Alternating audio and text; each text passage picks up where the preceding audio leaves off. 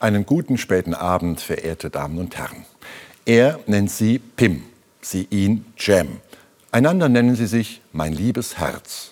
In ihren Briefen, die haben sie heimlich geschrieben. Unter Todesgefahr werden ihre Kassiber hin und her geschmuggelt. Er sitzt nämlich ein im Gefängnis Tegel in Berlin.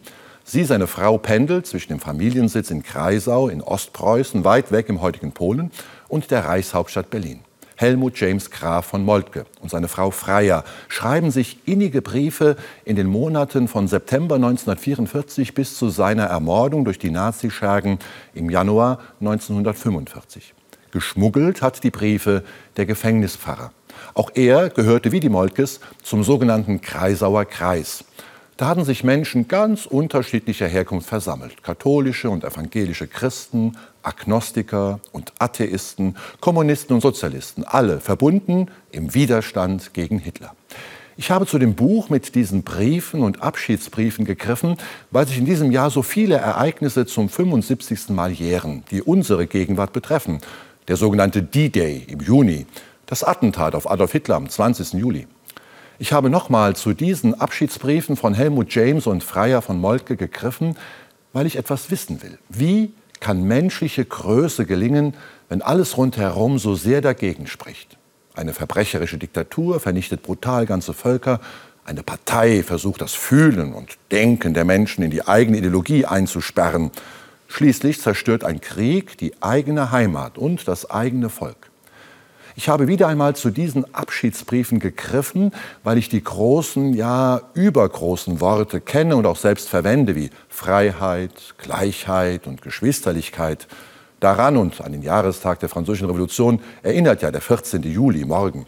Aber bedeuten diese Worte auch etwas, wenn die Bedingungen ringsherum so ganz anders sind?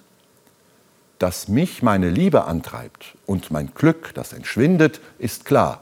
So schreibt Freier von Moltke an ihren Mann im Kerker. Manchmal bin ich deprimiert, manchmal nicht. Du kennst den gefährlichen Wechsel, aber seit ich mit solcher tiefer Sicherheit weiß, dass wir in Gottes Hand sind und dass Tod und Leben darin wenig Unterschied machen, seit ich weiß, dass wir uns nicht verlieren, dass wir uns wiederfinden und noch manches mehr, seitdem bin ich innen drin ruhig und unanfechtbar. Das sind beeindruckende Zeilen. Da wird nicht oberflächlich herumgequatscht. Da ist zu spüren, wie zwei Menschen liebevoll miteinander verbunden sind und bleiben, obwohl ihre Liebe aussichtslos scheint. Da zeigt sich menschliche Größe in der Hoffnung gerade angesichts des sicheren Todes. In diesen privaten und intimen Schreiben steckt für mich etwas, das gesellschaftlich und politisch von Bedeutung ist. Freier von Moltke hat es viel später noch einmal so gesagt.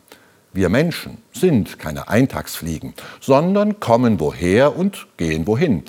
Und da, wo wir hingehen, ist mein Mann noch wichtig. Und es ist nicht nur mein Mann, den ich in die Zukunft bringen will, sondern auch mich, das ganze Leben, wie es war.